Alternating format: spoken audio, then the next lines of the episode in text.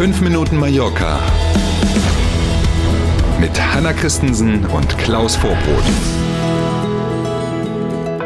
So, der 16. September. Sie haben selber garantiert auch schon ausgerechnet, noch 99 Tage bis Weihnachten. Das ist aber ein anderes Thema. Heute ist Freitag und wir starten mit 5 Minuten Mallorca. Schönen guten Morgen.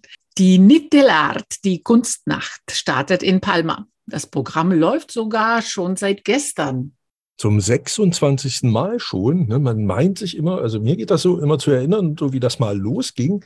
Aber zum 26. Mal tatsächlich schon gibt es dieses Event bereits. Äh, Kunstfreunde aus ganz Europa lockt das inzwischen ja nach Palma, hat ja durchaus über die Grenzen der Balearen hinaus einen Namen, diese Veranstaltung. Und wie du schon sagst, im Espaloir Museum gab es gestern schon eine Ausstellungseröffnung. Heute wird im La Caixa Forum dann eine Podiumsdiskussion stattfinden. Thema ist digitale Kunst oder auch mhm. Kryptokunst, wie die Experten mhm. äh, das nennen. Äh, morgen, Samstag, dann der Haupttag. Insgesamt 13 Galerien und Kunstwerkstätten sind bis 23 Uhr dann geöffnet. Bei den allermeisten gibt es auch ein bisschen was zum Picken und ein yes. bisschen was zum Schlucken mhm. und so. Genau. Also Gläschen Sekt, keine Pillen oder sowas, klar.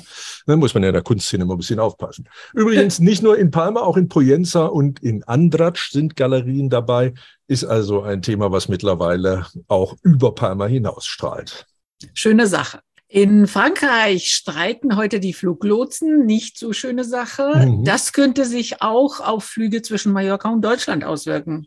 Der läuft sogar schon, der Streik, und zwar seit heute Morgen 6 Uhr. Ende sagen die Gewerkschaften für morgen früh 6 Uhr voraus.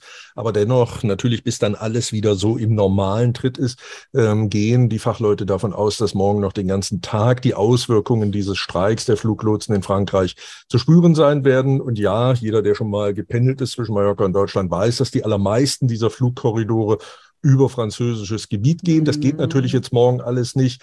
Und dadurch, dass die Umleitungen dann erwartungsgemäß voller sind, klar, also Tau in der Luft, wenn man so will, äh, brauchen die Maschinen ohnehin ja länger wegen der Umleitung und dann auch noch, weil sie warten müssen, bis sie dran sind und so.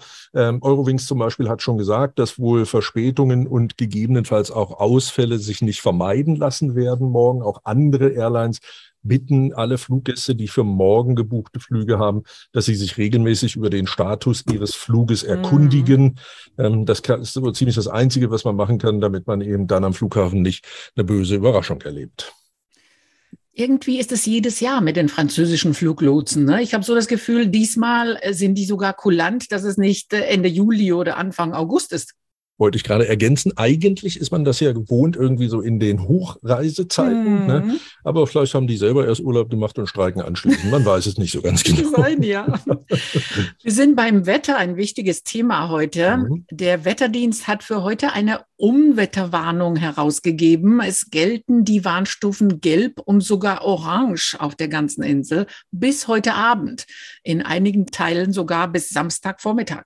Mhm. Und wenn man das auf den Karten richtig sieht und in den Apps und so, dann soll es ja eigentlich heute Vormittag aber noch ganz vernünftig werden, oder?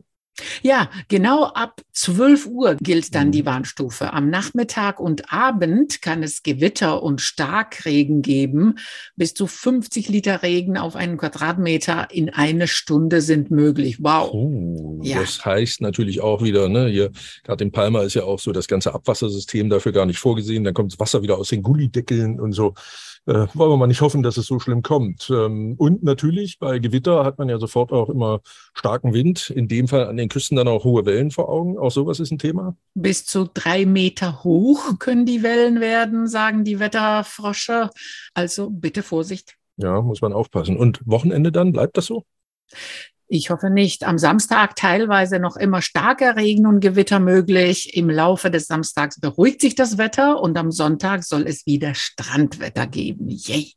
Die Temperaturen erreichen heute 29 Grad immerhin, mhm. morgen dann maximal 27 Grad und am Sonntag wieder 30 Grad. Ja, dann schauen wir mal. Ganz oft haben wir ja schon die Erfahrung gemacht, dass diese Schlechtwetterzellen tatsächlich so ganz lokale Erscheinungen sind. Ne, da hat man irgendwo dann wirklich ein Unwetter und 20 Kilometer weiter ist gar nichts.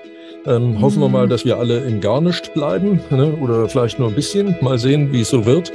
In jedem Fall schön aufpassen. Trotzdem natürlich einen schönen Freitag und für Sie ein tolles Wochenende. Gerne bei der Kunstnacht Und dann sind wir am Montag früh wieder da. Schönes Wochenende bis Montag um sieben. Tschüss.